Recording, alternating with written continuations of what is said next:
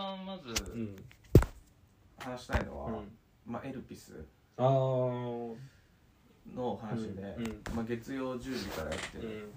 あのフジテレビ系列で、うん。あのカンテレ制作でやってるはいはいはいドラマで長澤まさみが、まあ、主演で、うん。えー前田ゴードン君、うん。えーあと三浦透子とかが、うん。あと鈴木亮平か、うん。が出てるあのドラマなんだけど、うんまあ言ってしまえばこうまあググったらね、うん。あらすじとか出てくるんで、うん。まあ、そこら辺はちょっとググってもらいつつ、でまああのいわゆる、うん。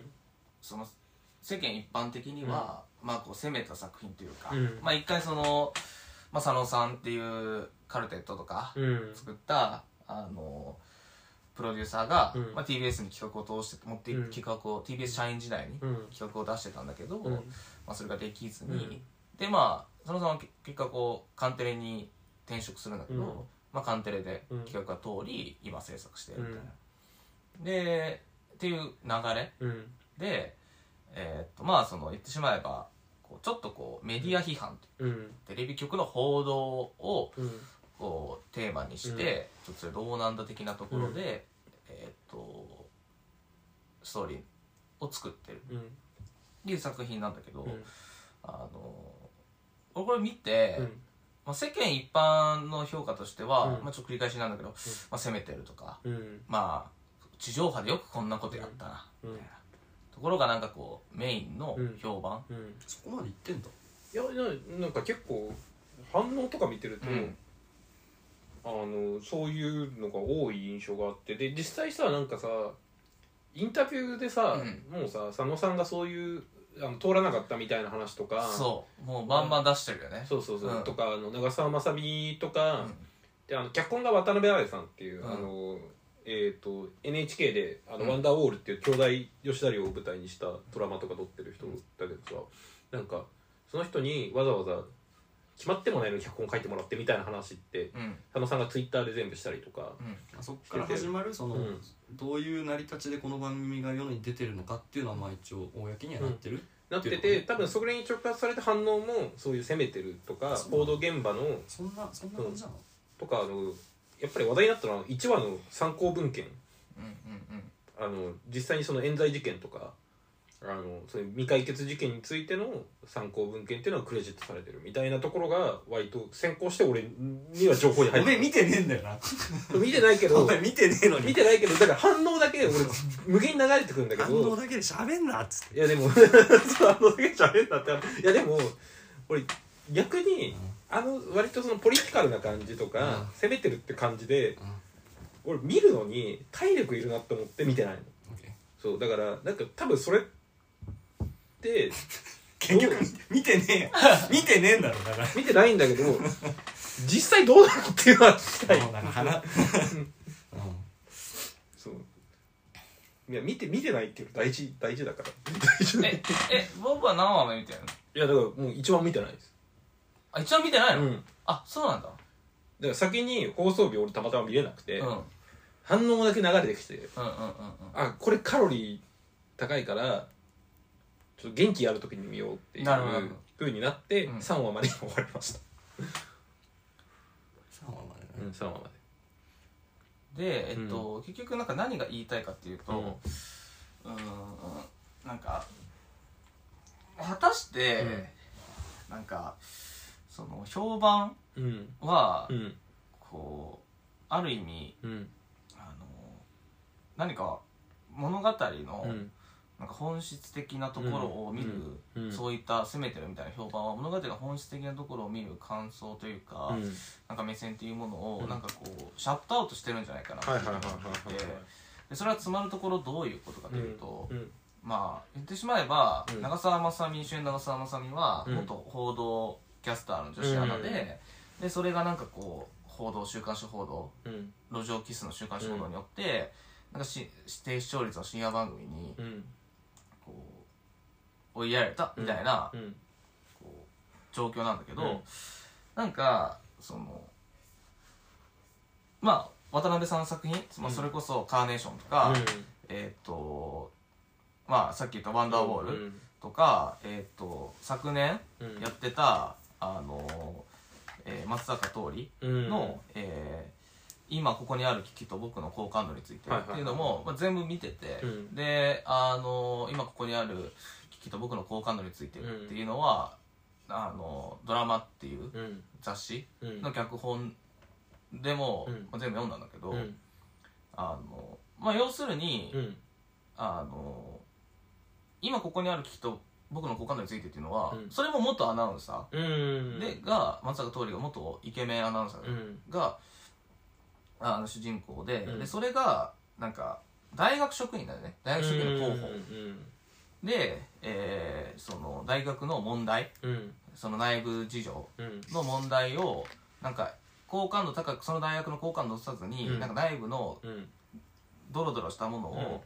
こう世に発信していく役割うん。を求められて、うん。なんかその伝える側と、うん。なんか内側で見ているものうん。をどう折り合いをつけるかみたいな話なんだけど、これ言ってしまえば、ワンダーウォールとうん。エルピスの合わせ技みたいなドラマなんだよね、ワンダーウォールっていうのは兄弟の吉田寮うんの寮をテーマにしてて、うん。吉田寮がなくなるなくならないみたいな、うん。大学のごたごた、うん。でエルピスはいわゆるこうメディアのごたごた、うん。で、まあ、そのこう合わせ技というか、うん。そのガッチャンコしたものが去年やってた僕の好感度と今ここにある機器について。あれ？どこでやってたんだ？NHK でやってるあはいはいはい。ワンダーウォールとうん。僕の好感度は NHK でやってる、うん。でえっとなんかつまりそこ何が言いたいかというと、もともとできてたのはエルピスなのよ、うん。だからできた順番に言うと、エルピスは6年前からできてるから、うん。エルピスワンダーウォール僕の好感度について、うんっていう順番で、うん。脚本自体は上がってるんだよ、うん。でなった時にもうもうワンダーウォールとうん。僕の好感度の、うん。いわゆるこう兄貴兄貴的な兄貴作、うん。兄貴もうお兄ちゃんお姉ちゃん作はエルピスなんだよ、うん。だからもっともっとも渡辺愛が書きたかったものはエルピスにあるうん。と考えていて、うん。でえっ、とエルピスがうん。なんかこう攻めてるっていうことよりも、なんか俺はうん。エンタメ性みたいなものをもううんものにちゃんとこう本質があるんじゃないかと思って、別に攻めてるとかはぶっちゃけどうでもいいと思ってて、うん。エルビスのどういうところがエンタメとして、うん。あの優れているかというと、いい意味で女性版エヴァンゲリオンだなっていうふうに俺は思っている、うはいはいはい。一言でもって言われたらうん。結論から言うとね、じょだどうさそのところどうじょ何が女性版エヴァンゲリオンなのかというと、うん。まあそのいわゆるめなんか正義っていう、うん。まあ言ってしまえば、うん。あのその正義っていうのはあれよ。うん。あのいわゆる誰かが振りかざした正義みたいな、うん。悪い意味での正義、うんまあ、言ってしまえば人類保管計画に変わるものうん。に対して逃げちゃダメだ逃げちゃダメだって言って、うん。主人公である長澤まさみは、うん。あの戦っていくっていう構図なんだよ、はいはいはい。でなぜか長澤まさみは、うん。えー容姿あの長澤まさみというか主人公は容姿端麗な女子なわけ、うん。まあ、ここでまずうん。もうあれだよね。1個入っててエンタメ性が1個入ってるというか、まあ、誰しも女性はあの容姿端麗なあの女子アナっていう、まあ、別に誰しもなりたいとかそういうことは言わないけど、なんかこう、まあある種憧れの象徴だよね。よりしろ、うん。よりしろになってるよね、でなぜかその周りには、うん。こうか彼女にうん。彼女が思った通りになんかこうか彼女がこう憧れる鈴木亮平が、うん。まあ多分何かこうある種のこうその多分路中を取ら取られたのも鈴木亮平なんだけどおそらくわざと取られたとかいう理由なんだよね、うん。まあゆあの安直な予測をすると、で鈴木亮平は長澤まさみが寂しい時に、うん。あの長澤まさみのことを抱くのよ。うん。だし、まあ、横にいる前田ゴードンは、うん。まあその可愛い子犬みたいな、うん。あの AD で、うん。長澤まさみはなぜか前あのいろんなこうもうこれ以上飲み込められないって言って、まあ、演出でなんかこう水しか飲めないみたいな、うん。1話で散々リフレインされるんだけど、うん。なぜか前田ゴードンといる時だけは飯を食えるみたいな、うん。そういう状況なの、もうまさしくなんかこううん。あのもう綾波と飛鳥みたういな、ん。圧倒的ななんかこうそれこそなんかこう鈴木亮平も、うん。前田ゴードンも筋肉ムキムキで、うん。言ってしまえばこうあのちょっとこう僕ちゃんみたいな、うん前田ゴードンは僕ちゃんみたいな、うんママっ子うん。みたいな慶応ボーイみたいな、なんかこうふんわなんかゴリッとした男性性がふんわりとしたものでうん。くるまれてる。で鈴木亮平はもうがたいもごつくて、もう総理版みたいな、うん。もうゴリゴリの男性ですみたいな、っていうキャラクターが出てる。これはマジでもう女性版のうん。いい意味でのいわゆるこう女性の憧れみたいな、うんところのうん。エンタメ性をめちゃくちゃ満たしてる満たしてるなと思って、うん。そういう意味で俺はエルピスは結そういう意味でいい作品だというふうに、はいはいはい。攻めたとか、うん。題材が攻めてるとか、うん。そんなことはうん。二の次でうん。も最もドラマとして最も必要な要素っていうのは、ある種のエンタメ性だと思うから、うん。うん。なんかそういうもうその構図を作れた時点で、うん。結構面白い作品だなっていうふうに俺思ってると思ってるので、なんかこう世間が言う攻めてるからいいとか、なんか題材が尖ってるからいい、うん。地上波でまさかこんなことをやるとはうん。だからいいとかではなく、そこのエンタメ性っていうものをなんかもう少しなんか正当に評価していいんじゃないかなっていうふうには、俺は思ってるって感じかな、で1話の引きも、うん。あのすごくいいところで弾いてるし、うん。で最新話の引きも、うん。あのメディアを扱うドラマとしては、うんうん。まあネタバレになっちゃうんだけど僕からは、うん。あの長澤まさみが、うん。ずこう独自に取材長澤まさみ前田剛存が独自に取材した、うん。あのメディアの、うん。あメディア冤罪事件の,、うん。あのこう V があるのよ。うん。V が焼かれてる DVD があって、でもそれをあの深夜の、まあ、フライデーボンボンって、まあ、うん。言ってしまえばこう下世話なうん。情報番組の流そうとしてたんだけど、うん。もちろん会議ではダメって言われて、だけど長澤まさみがその DVD をうん。オンエア中にうん。長澤まさみが公開で、うん。あコーナーで、うん。これかけてくださいって言って、うん。こう AP 的な人にお願いして、うん。それをなんかテロ的にかける、うん。で流れた。うん。オンエアで流れたっていうところで3話弾くの、いうん。やマジでこれなんかメディそのある種のテレビ局をテーマにしたうんドラマとして、うん。相当優秀な作りだと思うし、うん。こうなんか政治的なうん。こうテーマうん。とか政治的な問いかけ、うん。世に対する問いかけみたいなところで弾いてないところが、うん。本当になんかこうそこの折り合いのつけ方が本当にこう、渡辺彩上手だなと思って、うん。なんかもっとそういうところを、うん。あのー評価うん。してもうん。いいんじゃないかなって思ってるっていう感ね3話までね。うん。3話まで見て、でもさなんかさその話聞いてなるほどなって思ったのがさ、うん。まあ、ある種さそのえっ、とまあそのせ、えー、と長澤まさみがいてうん。鈴木亮平がいて、うん。前田郷敦がいるっていう、えー、とパッと見のうん。人物関係図の、うん。まああのベタだけど、うん。ある意味そのエヴァンゲリオン的な見方で男女反転した、そうそうそうある種のハーレムものっていう、うん。うん。うん。えー座組と、うん。えとちょっと見てないけど、うん。見てないけどあのそのストーリーラインを知った限りだと、うん。その DVD を流してしまうっていうところに関するある種のその物語としてのサスペンス。そうそうそうそうそうそうそうそうそう。なんかそれちゃんなんかさそういうのがさ割とさただベタなままあの構図としてあって、そのドラマのさあのその座組の中で、えー、とある種政治的なテーマだけ扱って、うんうん。えー、とそっちの方が前面に出出過ぎてしまってるドラマっていっぱいある、ああんまあんまりマンガウォールはちょっとそれが出過ぎちゃって、うん、キャラクターがあんまり立ってなくて、うん、まあでもあれはさ1話ドラマだからさなんかまあ2話プラス映画だね、まあそう後編プラス映画、うん。なんかだからそれは俺はあんまり気にならなかったんだけど、うんうんあの最近の乃木明子ドラマまあそうだよね。一周が前面に出ちゃっうんてる、うんえー、とだから具体的にミュミュ404って、うん。俺そそれすぎてちょっとあんまり好きじゃなかったんだけど、はいはいはい。わかる、うん。俺もミュウはそんなにうん。評価してない、うん。なんかさそこのバランスって、うん。えー、と日本のドラマに限らず例えばマーベル映画でうん。そういう、あのーなんていうんだろう黒人の問題扱うとか、うんうんうん女性の問題扱うっていう時に、うん。そっちが前に出過ぎちゃう時の、うんうん。えー、とそこばっかり評価されたりとか逆にそれでバックラッシュがあったりとかっていうのが最近割と多多い気がしてて、うん。なんかそれでいくとなんかいいバランスなのかなっていうふうに思ったのと、うん。あの俺全く同じ意味であのちょっと2人とも見てないからあれなんだけどうん「すずめの戸締まり」ってそこのバランスがすごいよよかった。あーなるほどね。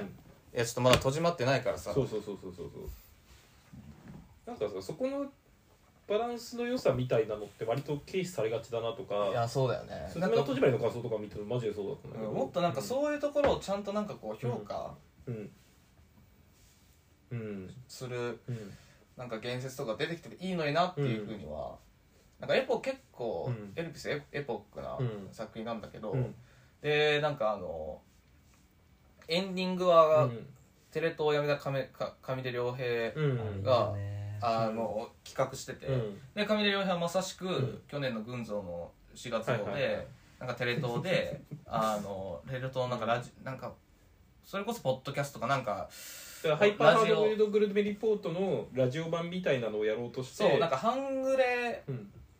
版ハイパーハードボイルドグルメみたいなのをラジオでやろうとして、うん。それを却下されたみたいな話を群像で書いて、うんでその後もうすぐやめててうん。みたいな。でそれその上出良平がエンディングの曲してるとかは、なんかすごいこう隠れたところにうん。なんかこ文脈がね。う文脈があるんだけどなんかこその文脈もでも結構紙一重じゃない？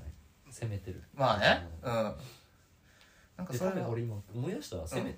攻めてるってあれじゃない？安倍安倍ちゃんの映像とかあそうそうそうそうそう。なんかそこだけがなんかこうまあそれはなんかこう誰もそこを面白いっていう人はいないと思うわけよでもさもう連ドラ見てる人たちが食いつくのってあれだよ、うん。それが残念だよねっていう前提のまあ話だよ確かにね,、ね。うん。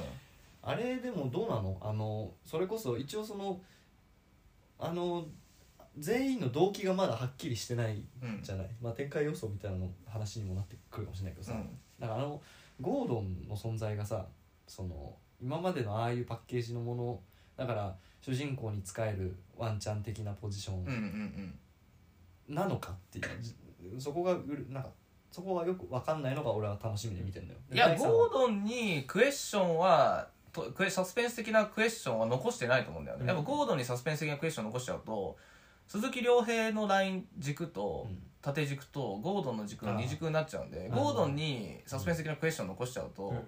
あのこうブレる。うん。だからいなんかいじめのフラッシュバックとか、うん。あれは別にそこまでなんかこう本筋というか縦軸にはあのまあそうサスペンスっていうかそのだから関わってこないと思うね。うこう、うん、こう構造っていうかストーリーラインとしてでしょ、うんうん。いやなんか俺あの話見ててさいやなんか第3話ゴードンのなななんていうの？ナレーション、うんうんあのうん。話口から始めたんで僕僕がつあの僕の上司の何々さんみたいな、うんあのあー正しいことがしたいなかける2があったじゃない、うん。はいはいはい。空に向かって。俺あそこあそこなんだなと思って、はいはいはい。はいあのドラマが、うん。だからその人類保管計画というものに対してうん。みたいな、でもエヴァってさなんかその自分の正義正義が何なのかも分かんないけどでもそれをなんか実現したいみたいなのって割と結構最近の平成後後半ぐらいのさ、うんうんうん。てかなんなら俺ら世代がなんとなく思ってるさ正しいことはしたいなみたいな。だからそこの要素がなんかこう長澤まさみを中心としたその冤罪事件の真相を追いかけるみたいなところうん。が物語のまっすぐのテーマに対抗したなんかこうなんて言うんだろうな。とは思うんだけどなんかそそれがいやわかんない。あのそのエルピスが兄貴だとしたらその、ん。そこから出てきた2つを見てないからさうん。それは割ともうそういうものなの。そういうのをたくさん書いているやそれあのワンダーボールも僕の好感度もうん。そういう話ですうん。なんかこうそうだね、まあ、松坂桃李がこういわゆるこう前田ゴードン的な、うん。あのもっと顔だけいいうん人気アナだけどなんかこう旬を過ぎてうん。どうしようかってなってあの大学職大学の候補になったみたいなうん。ところだから。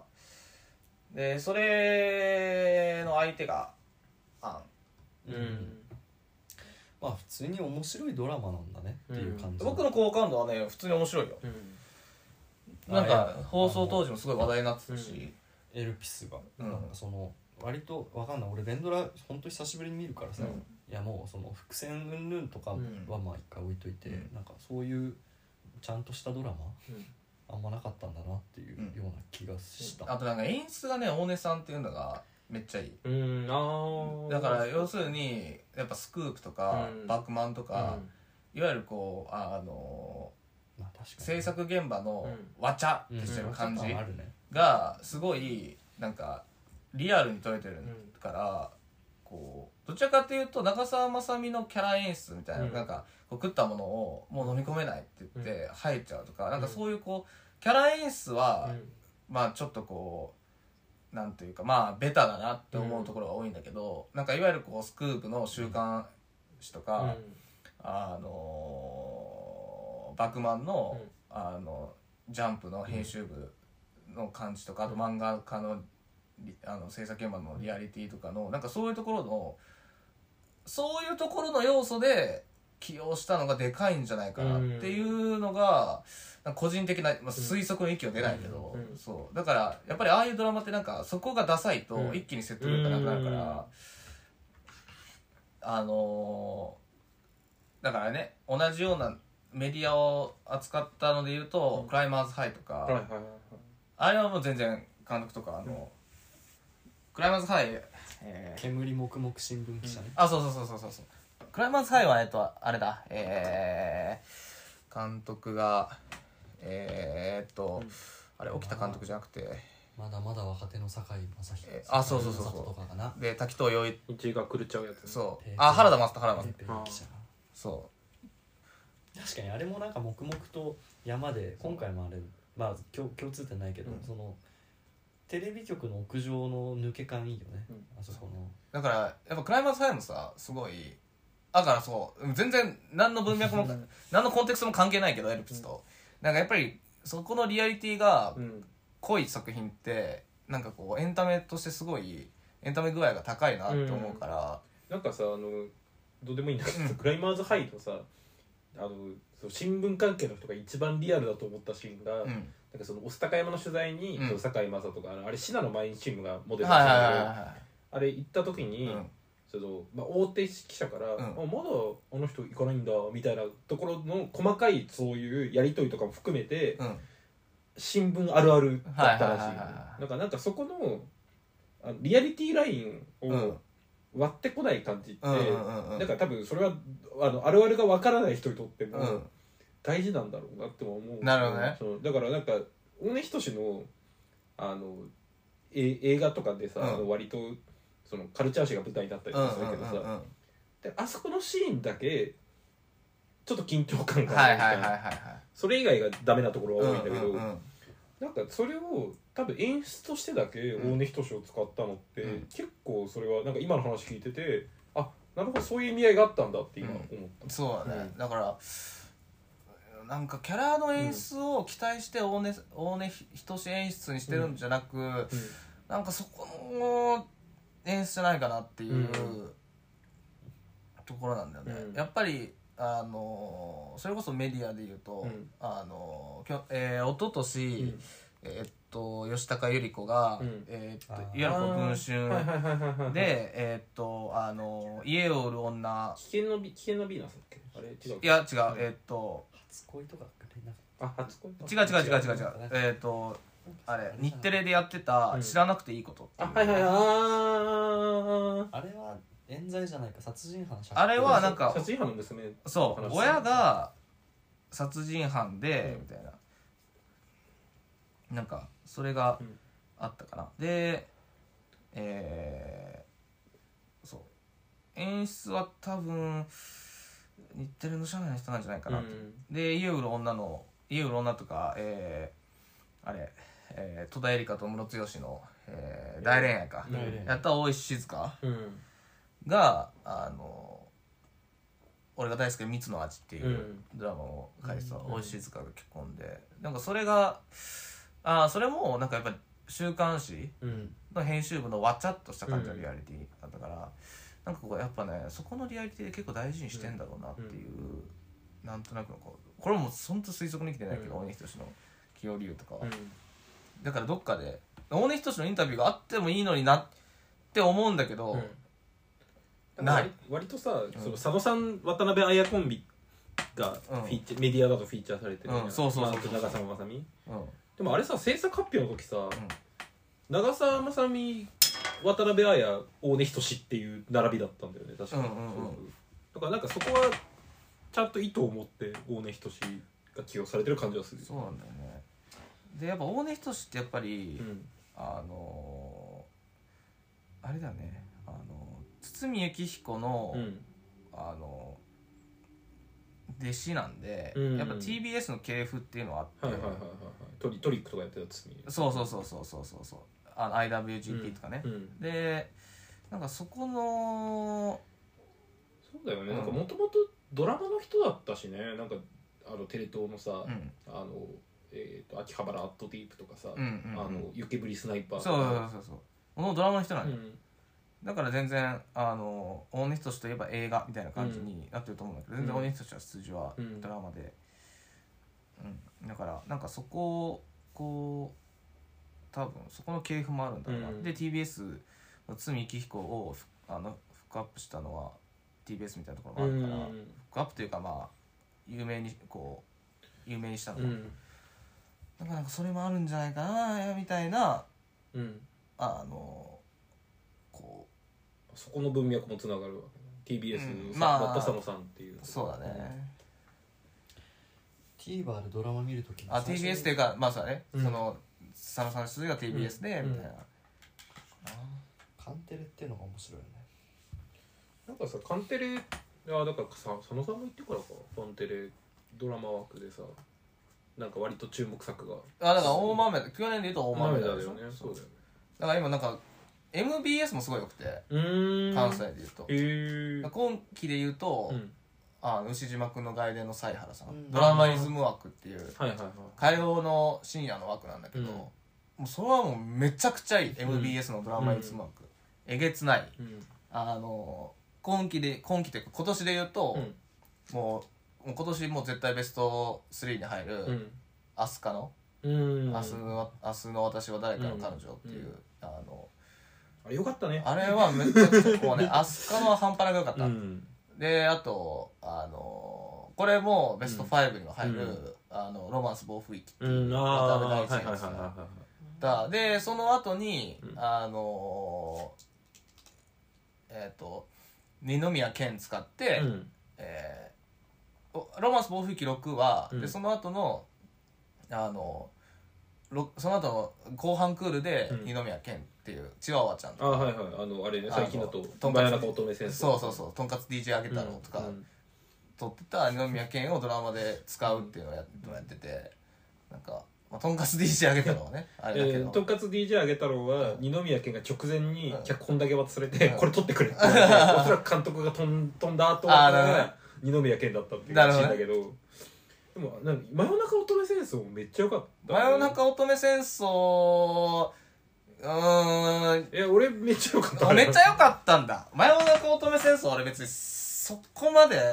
いやだからあれどこが良はかった？真夜中乙女戦争。真夜中乙女戦争は、うん。えっ、とあれってさ、ん。もうさあの原作からさ、あのうんファイトクラブを日本でやるみたいなはいはいはいはいはいはい。だからそれ通りの演出をしたなってあーなるほどね。いう感じとあのなんかちゃんとあのあれまあなんかさあそこ多分うって思うのはさ、うん設定とか脚本の部分ああまあ確かにね。映像の部分うん。映像の部分でいうとすごいあのだんだんそのアジトに人が増えていく感じとか、うんうんうんうん。